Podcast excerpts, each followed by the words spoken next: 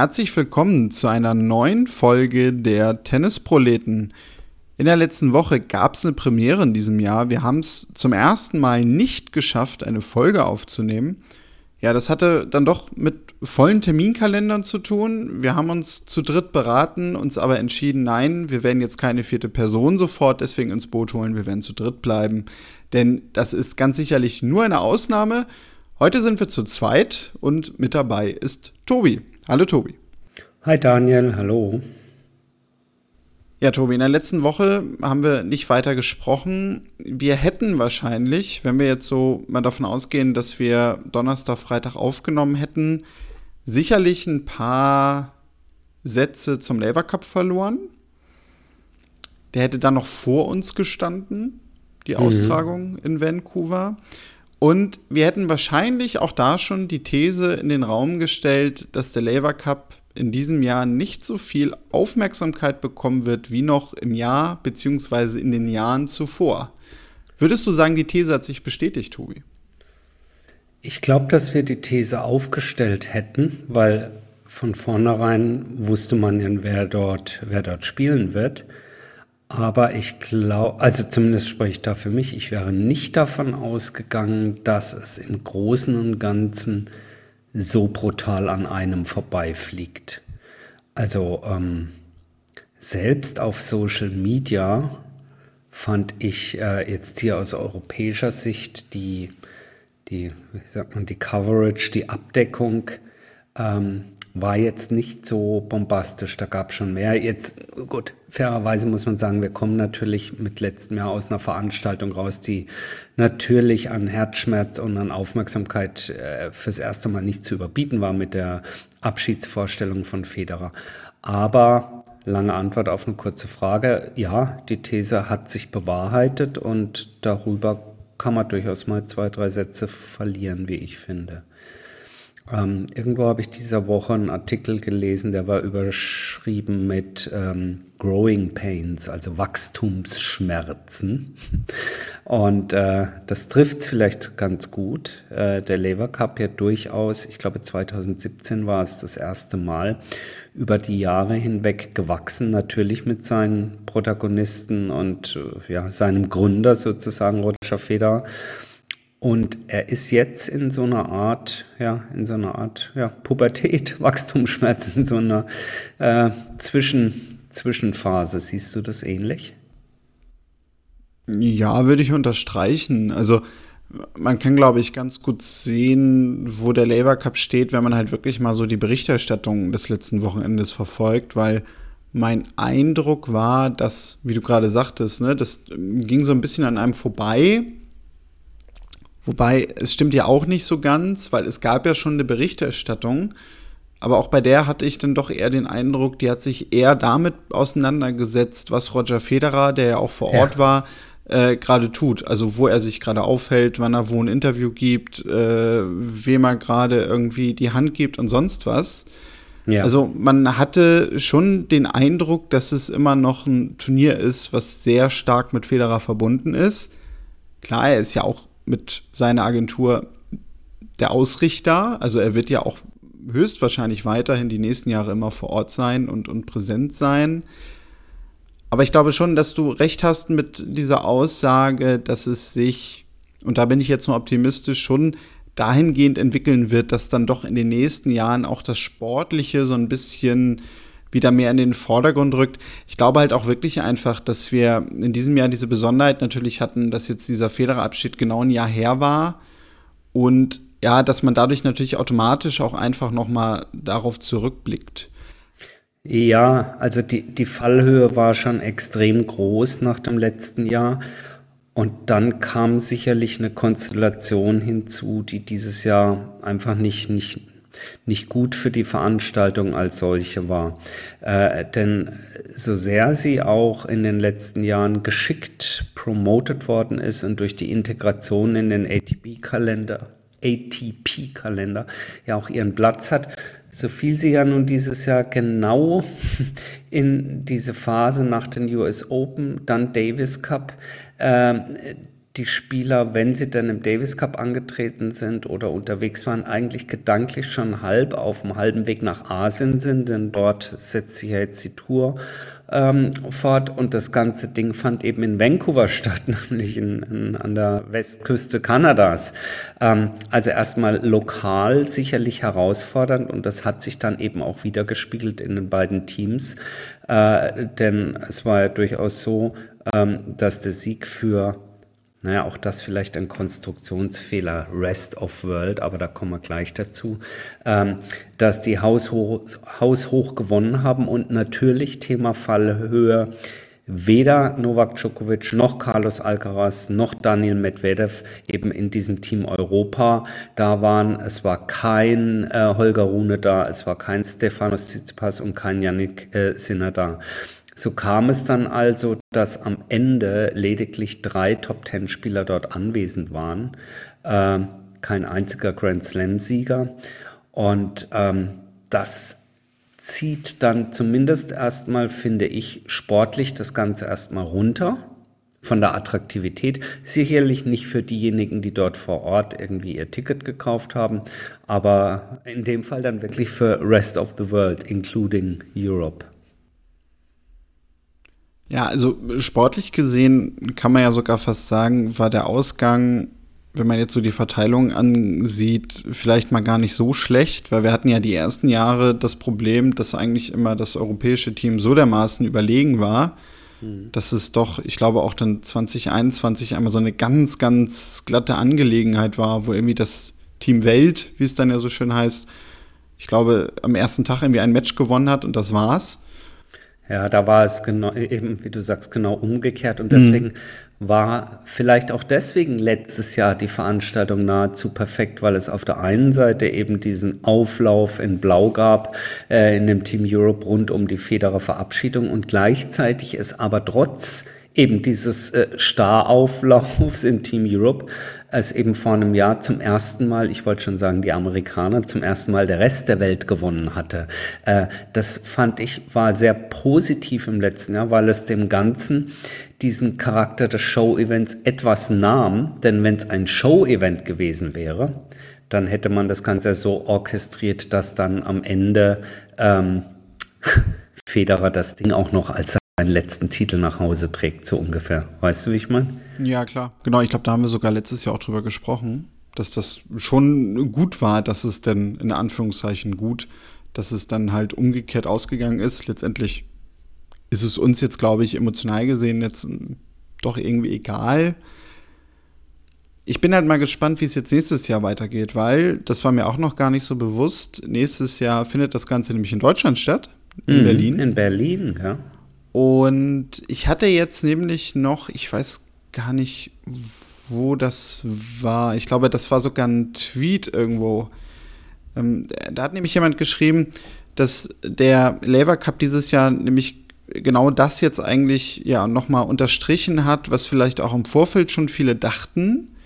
So, was du meintest, so mit diesem aus den Kinderschuhen entwachsen, nämlich so, es, es, es gab eine Anfangserzählung, und die ist eigentlich letztes Jahr auserzählt worden mit der Austragung. Richtig, richtig. Und das Beste, was man jetzt eigentlich machen müsste, wäre wirklich einmal einen kompletten Cut zu machen.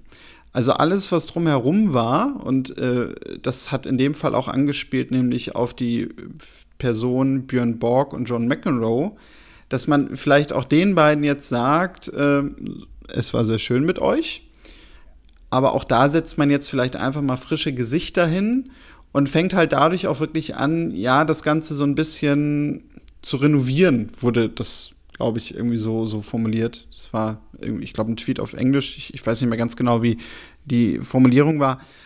Aber das fand ich nämlich ganz interessant. Also du hättest jetzt ja nämlich eigentlich auch sogar die perfekte Möglichkeit zu sagen, so, das war jetzt eine schöne Zeit. Und wir hatten jetzt quasi so ein Übergangsjahr. Und im nächsten Jahr könnte man dann ja sogar auch überlegen, ob man vielleicht auch noch mal die ein oder andere Regel, die ein oder andere Teilnahme, was auch immer überdenkt. Und man sagt so, die ersten Jahre haben uns jetzt viel gelehrt, das war die Ära Federer, Nadal etc. Und jetzt ändern wir auch den Modus, weil wir quasi auch eine neue Ära starten. Ja, ja. Und ähm, er hat das, also Federer als sozusagen als der Gründervater dieses Events, hat das ja äh, schon ein paar Mal gesagt, dass für ihn immer so etwas vorschwebte, sowas wie den Ryder Cup im Golf zu haben, der jetzt auch gerade wieder stattfindet. Und ich glaube, die, die sozusagen das Format, die Plattform, die er da geschaffen hat, hätte durchaus das Potenzial.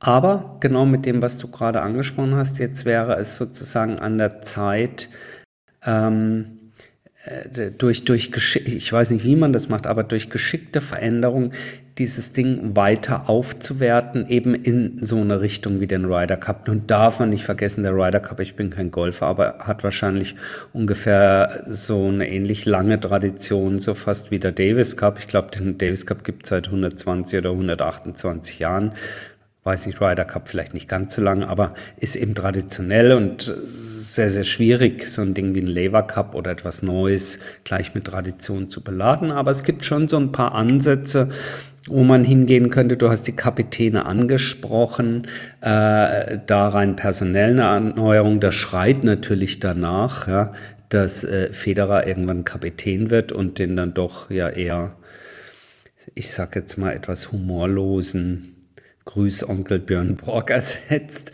Aber auch da wieder die Einschränkung. Es gab in Vancouver beispielsweise eine extra Roger Cam. Was soll das? Ja, also entweder der Captain ist Federer, Roger, dann kann man eine Coach Cam haben, ja, oder es ist Björn Borg und der Rest hat sich um die Spieler und das Team zu kümmern. Also auf der einen Seite Emanzipation vom Sportler Federer aber man kann ihn wieder, äh, wieder integrieren und ich glaube, es gab auch irgendwo einen Tweet, er hat genau das vorgeschlagen, nämlich äh, Roger als Kapitän von Europa.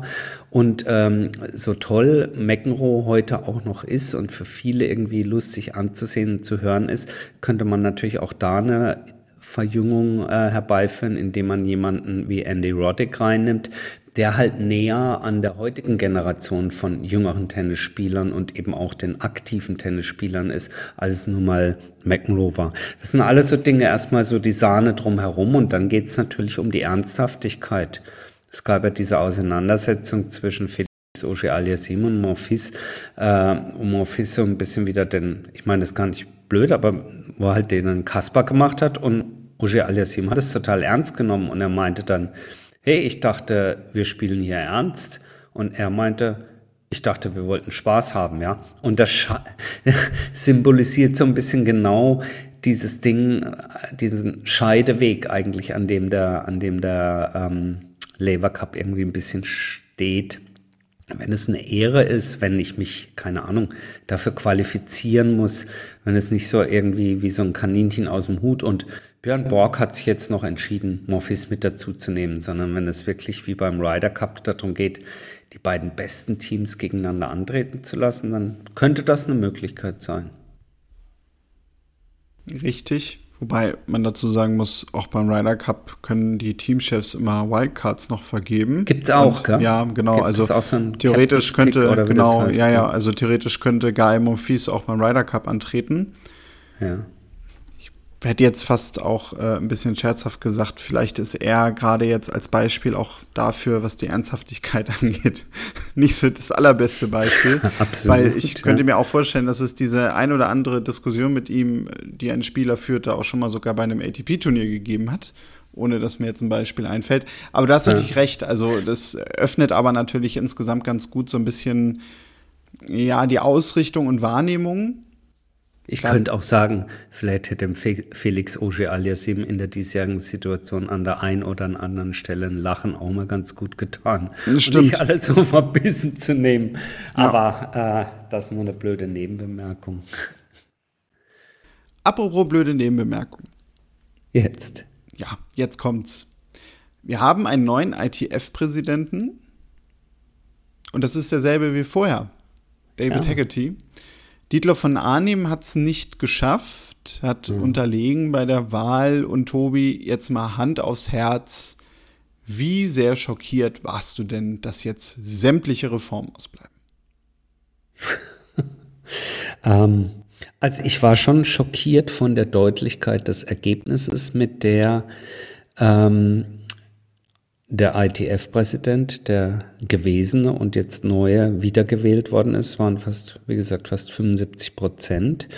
Ähm, und es stellt sich halt die Frage, wie viele in diesen Funktionärslaufbahnen und Ämtern, ähm, wie viele Handreichungen und ähm, äh, sonstige Vergünstigungen und Wohltaten äh, werden da hinter den Vorhängen nach rechts und links verschoben, ja, um am Ende nach so einer ja dann doch äh, durchwachsenen Erfolgsbilanz dieses Präsidenten dann so ein Ergebnis wieder hinzuzimmern. Ich weiß nicht auf der anderen Seite, was Dietler von Arnim, äh, der aktuelle Präsident des Deutschen Tennisbunds, der eben für dieses Amt kandidiert hat, was er den Verbänden angeboten hat. Und mit Angeboten meine ich hier jetzt eher an konzeptioneller Neuausrichtung oder Weiterentwicklung.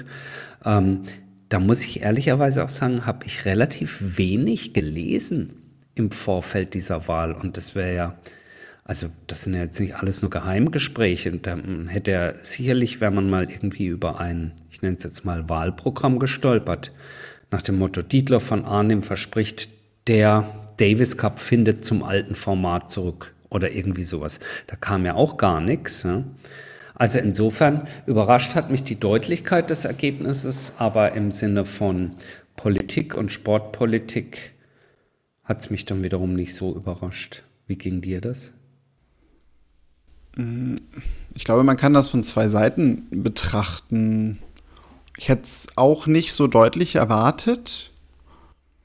Ich habe dann gedacht, gut, es gibt aber ein Argument dafür, nämlich ähm, genau das, was du gerade sagtest. Du hast im Vorfeld wenig darüber gelesen. Ich fand in der Außendarstellung das, womit er geworben hat, sehr dürftig, weil ich eigentlich immer nur wahrgenommen habe, dass er gesagt hat, so hier, alles hat sich irgendwie äh, überholt und ähm, wir müssen wieder ein Verband werden, der alle mitnimmt und deswegen müssen alle an einen Tisch. Hm, Allgemeinplätze. Da äh, tue ich ihm vielleicht auch komplett Unrecht mit, wenn ich die entscheidenden Punkte nicht mitbekommen habe. Das kann natürlich gut sein.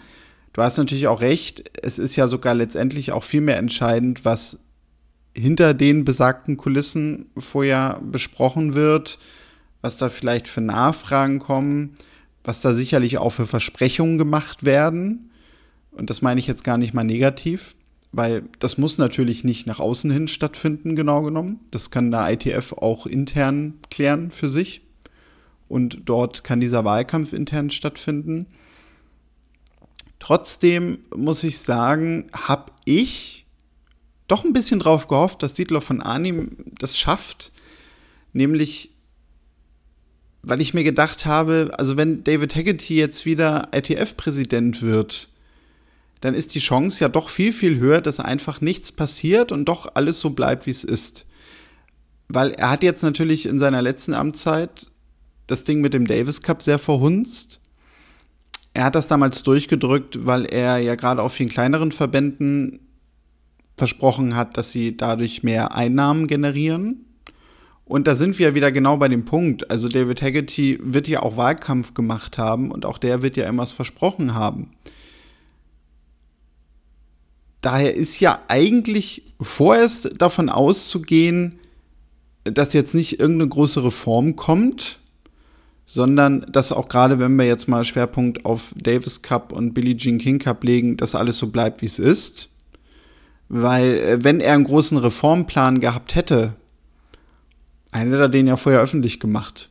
Dann wäre das ja durchgedrungen, weil dann wäre er ja gleichzeitig wieder der Retter des, des Davis und, und Billie Jean King Cups gewesen. Und das hätte er sich ja nicht nehmen lassen, das irgendwie nur im Hintergrund zu besprechen mit gewissen hm. Verbänden. Hm. Von daher war das so ein bisschen der Punkt, wo ich schon sagen würde, ja, ich habe eigentlich doch darauf gehofft, dass Dietloff von Arnim ITF-Präsident wird. Und bin jetzt aber gleichzeitig dadurch auch umso mehr gespannt, was denn in den nächsten Jahren passiert Wobei ich da es doch mit einem, ich glaube, 90er-Jahre-Programm von Harpe Kerkeling halten würde, nämlich erwarten Sie nichts. da geht es mir ähnlich. Ähm, ich finde das insofern auch ganz spannend, als dass wir, wir haben gerade eben über den Labour Cup gesprochen, eng verbunden mit dieser Wahl des ITF-Präsidenten ist das Thema Davis Cup, der ja nun auch gerade am Wochenende vorher stattfand, der auch sehr durchwachsen war, wenn man die ähm, Bilanz zieht, was nun Zuschauerzuspruch angeht, an, wir haben das schon mehrfach thematisiert, an unterschiedlichen Standorten ohne Heim- und Auswärtsspiel und, und, und. Äh, und gleichzeitig stattfindend noch, äh, auch das haben wir kurz angesprochen, die UTS-Tour, äh, also die Alt, den Ultimate Tennis Showdown von Patrick Muratoglu, die reine ähm, ja, Spaß äh, oder, oder Showveranstaltung mit komplett anderen Tennisregeln, die aber natürlich auch um die Zuschauergunst buhlt. Und insofern finde ich, war jetzt so nach den US Open, bevor es jetzt weitergeht auf der Asien-Tour, war das eigentlich wirklich ein, ein, ein Showdown der Formate. Es hat nur noch der ATP Cup oder sowas gefehlt. Also was ist es nun in der Zukunft? Ist es, ist es der Lever Cup? Ist es so ein Format wie von Morotoklo oder der traditionelle Davis Cup, der zu alter Stärke zurückfindet? Hm, ich sage das deswegen, weil ich das Gefühl habe, dass drei plus, wie gesagt, es gibt noch den ATP Cup, beziehungsweise der heißt ja jetzt auch wieder anders United Cup und so weiter und so fort. Aber ich habe das Gefühl, dass drei vielleicht zu viel sein werden in diesem dann doch eng gestrickten Kalender des Einzelsports Tennis. Hm, wollte das aber auch das fiel mir jetzt gerade eben noch an, an der Stelle ganz gern noch anmerken, weil wir haben über die UTS-Geschichte ähm, von Muratoglu hier durchaus kontrovers diskutiert und gesagt, ist das überhaupt spannend oder interessiert das die Leute? Ähm, und auch da muss man sagen, es ist ein Event, was vor allen Dingen, glaube ich, vor Ort in großen Veranstaltungshallen seinen Reiz entfaltet. Und ich wollte, ich hoffe, das ist für dich in Ordnung, Daniel, hier mal noch kurz ein Feedback reinspielen, was uns eine treue Hörerin unserer Sendung, nämlich die Maike Vogt, geschickt hat. Die war nämlich live vor Ort und ähm, ich hatte ihr versprochen, nee, nicht versprochen, ich hatte sie um Erlaubnis gebeten, dass wir das da mal noch mit reinbringen, weil ich fand das ganz gut, mal so einen Live-Bericht von vor Ort zu haben. Ich spiele das mal kurz an und dann können wir da vielleicht noch ganz kurz ein Statement zu verfassen. Hallo ihr drei, ich wollte euch mal ganz kurz eine Einschätzung geben von jemandem, der da war bei dieser UTS-Tour. Ähm, ich war zwei Tage dort am Freitag und am Sonntag. Das heißt, ich habe die ersten Matches gesehen am Freitag und am Sonntag dann die Halbfinals und das Finale. Ähm, ich bin ja nun auch eher eine, die so ein bisschen, wie soll ich sagen, äh, konventionell ist, nein, oder äh, konventionell ist nicht das richtige Wort. Also ähm, Tennis soll irgendwie sich nicht großartig bitte verändern und um Gottes Willen keinen zweiten Aufschlag irgendwie wegnehmen. Und ob das jetzt bei den Doppeln mit dem Deciding Point so gut ist, hm, weiß ich auch nicht. Also ich bin da vielleicht, vielleicht äh, trifft es das Wort konservativ ein bisschen, was dieses Tennis angeht. Ähm, ich mag natürlich Wimbledon mit diesen ganzen Beschränkungen und äh, nur in Weiß und eigentlich finde ich es ja ganz toll. Ähm, aber ich muss tatsächlich sagen, dass ich das doch super fand, so wie es war. Ähm, sind halt Regeln, die du relativ schnell draufkriegst. Ähm, und äh, es, ich habe jetzt nicht das Gefühl, dass es irgendwie das Tennis, so wie wir es kennen, aufweicht. Was ich toll fand, ähm, die Spieler haben es sehr ernst genommen. Äh, ich habe am Sonntag die Halbfinals und das Finale gesehen. Die Halbfinals äh, bestanden aus ähm, der Begegnung Grublev gegen Benoit Paire, der sich von einer tollen Seite gezeigt hat. Äh, ich habe den auch kurz da getroffen, war wahnsinnig freundlich und nett und hat sich da unheimlich gut dargestellt. Auch es war sehr spaßig das Ganze, aber er hat es schon sehr ernst genommen und das galt für alle. Ähm, das hat Rublev dann gewonnen, das Halbfinale und dann gab es noch das Halbfinale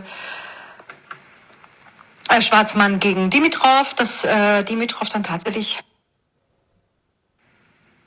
im Sudden Death halt gewonnen hat. Das war halt eben, wenn halt eben 2 zu 2 nach Quartern steht, dann wird nochmal ein Sudden Death ausgespielt. Du musst halt eben zwei konsekutive Punkte nacheinander gewinnen.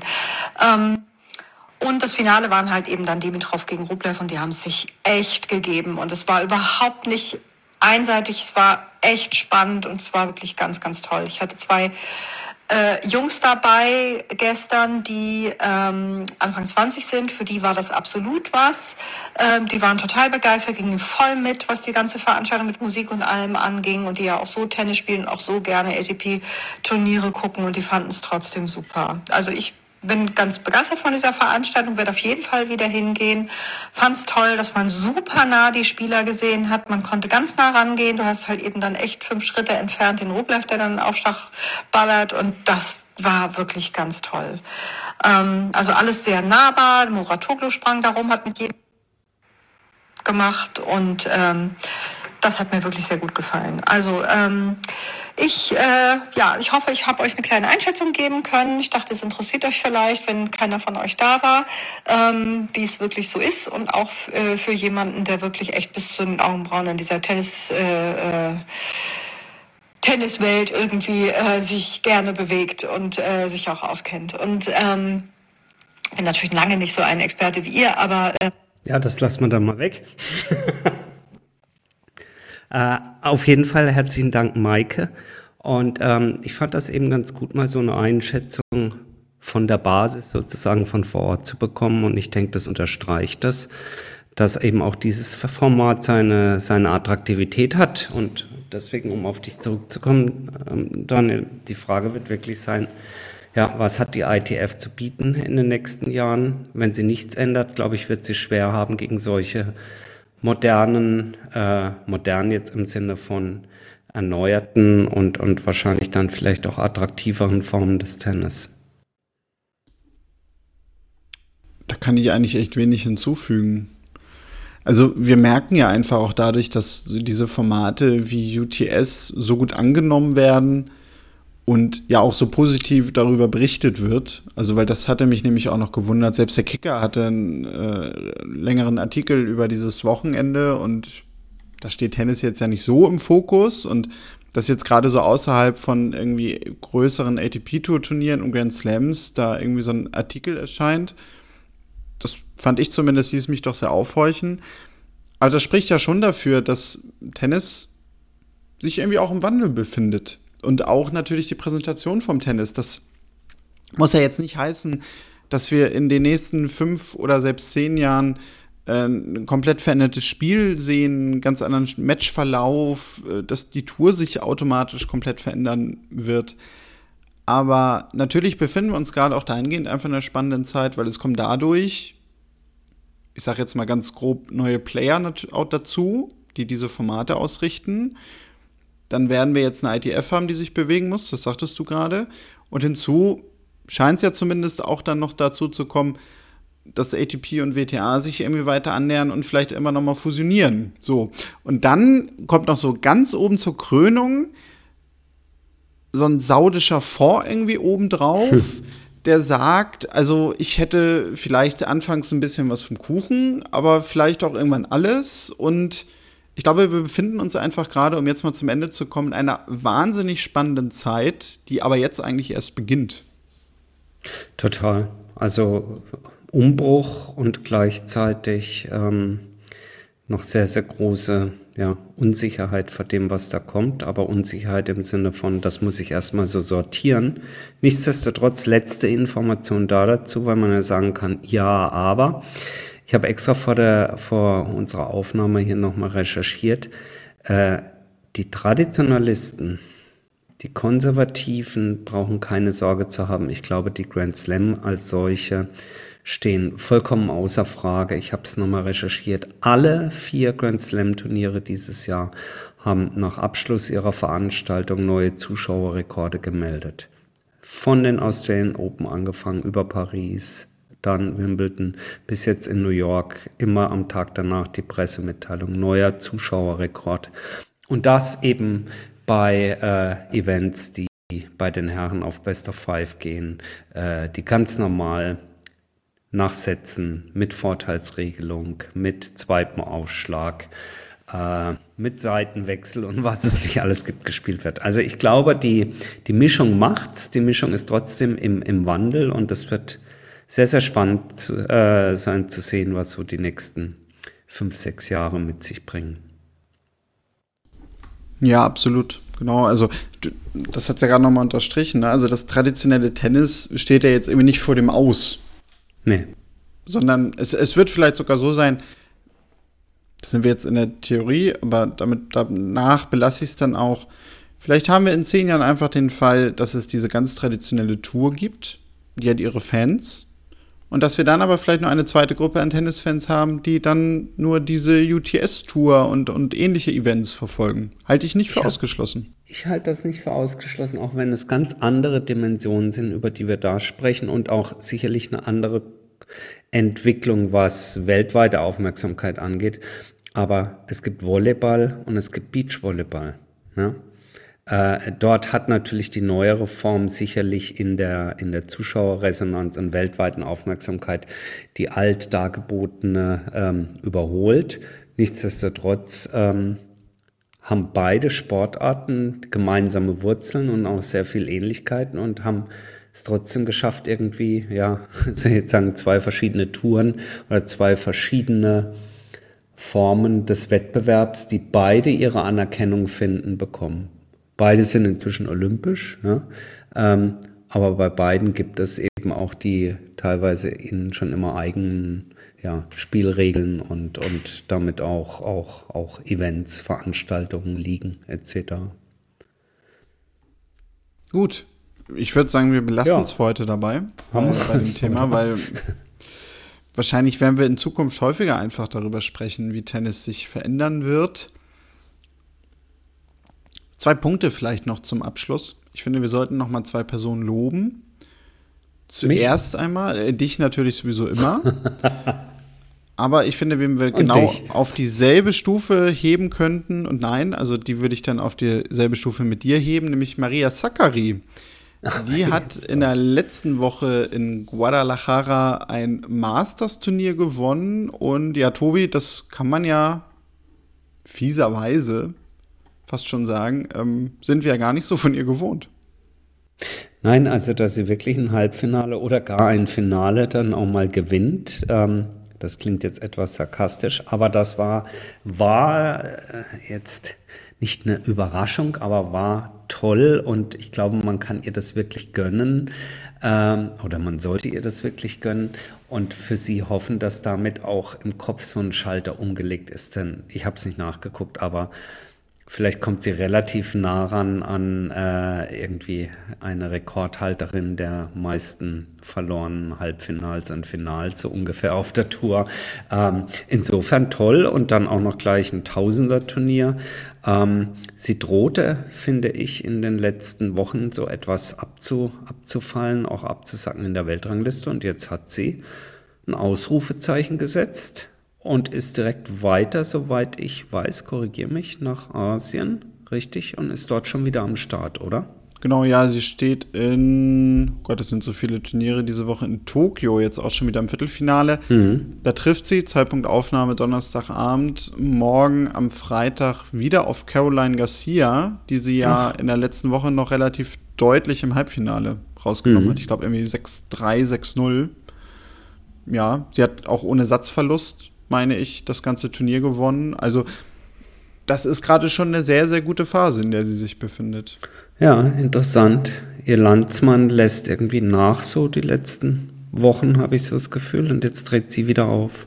Das, das, das finde ich auch spannend, äh, weil hm. das habe ich sogar in dieser Woche, ich glaube, das war letztes Wochenende nachgeguckt, weil ich habe den Eindruck, dass Stefanos Tsitsipas eine wahnsinnig schlechte Saison spielt aber der steht ja immer noch in den Top Ten. Ich hätte das gar nicht mehr gedacht, muss ich gestehen.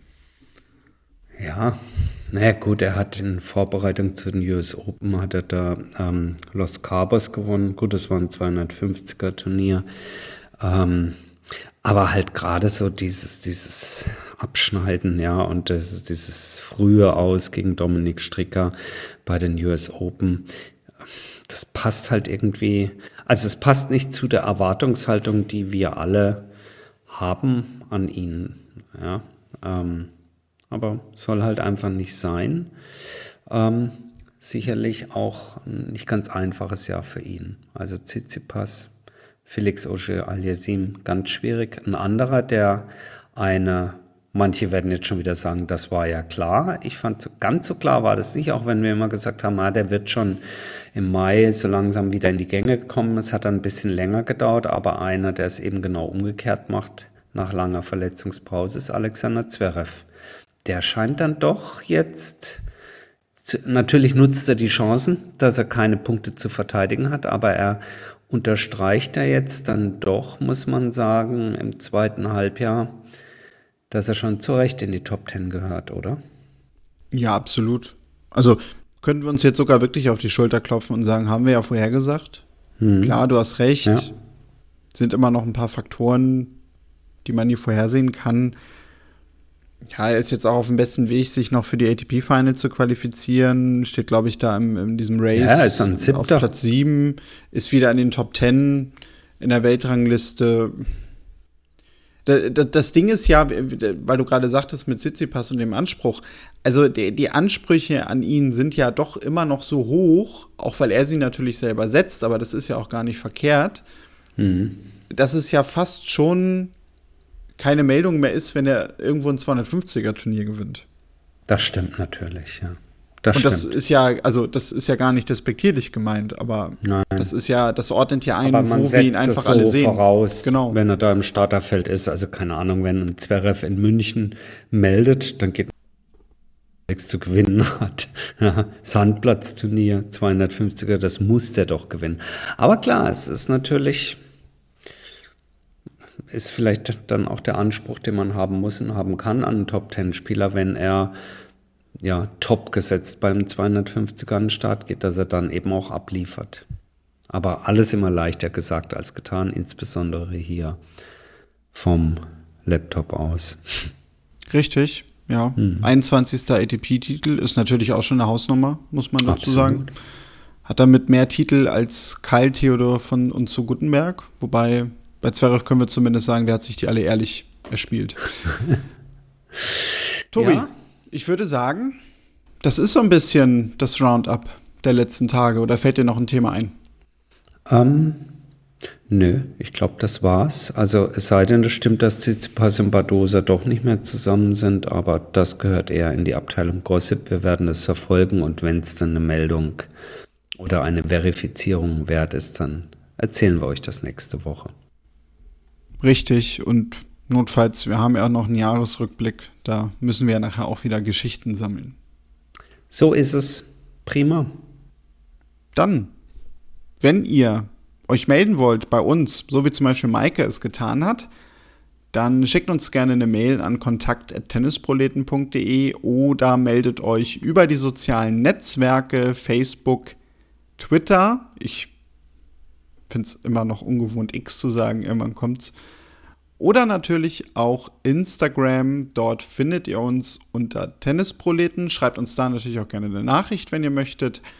Sonst hören wir uns in der nächsten Woche wieder. Dann schauen wir mal, ob wir zu zweit, ob wir zu dritt sind, in welcher Konstellation auch immer. Wir werden eine Folge hinbekommen. Bis dann, macht's gut und tschüss.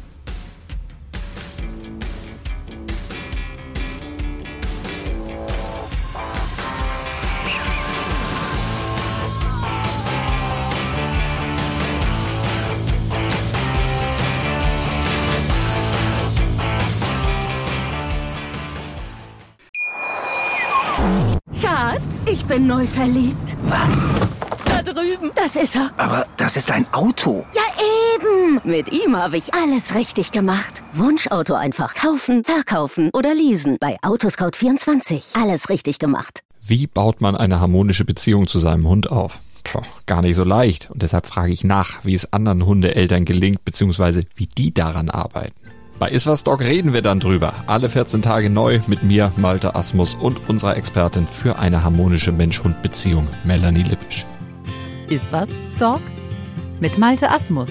Überall, wo es Podcasts gibt.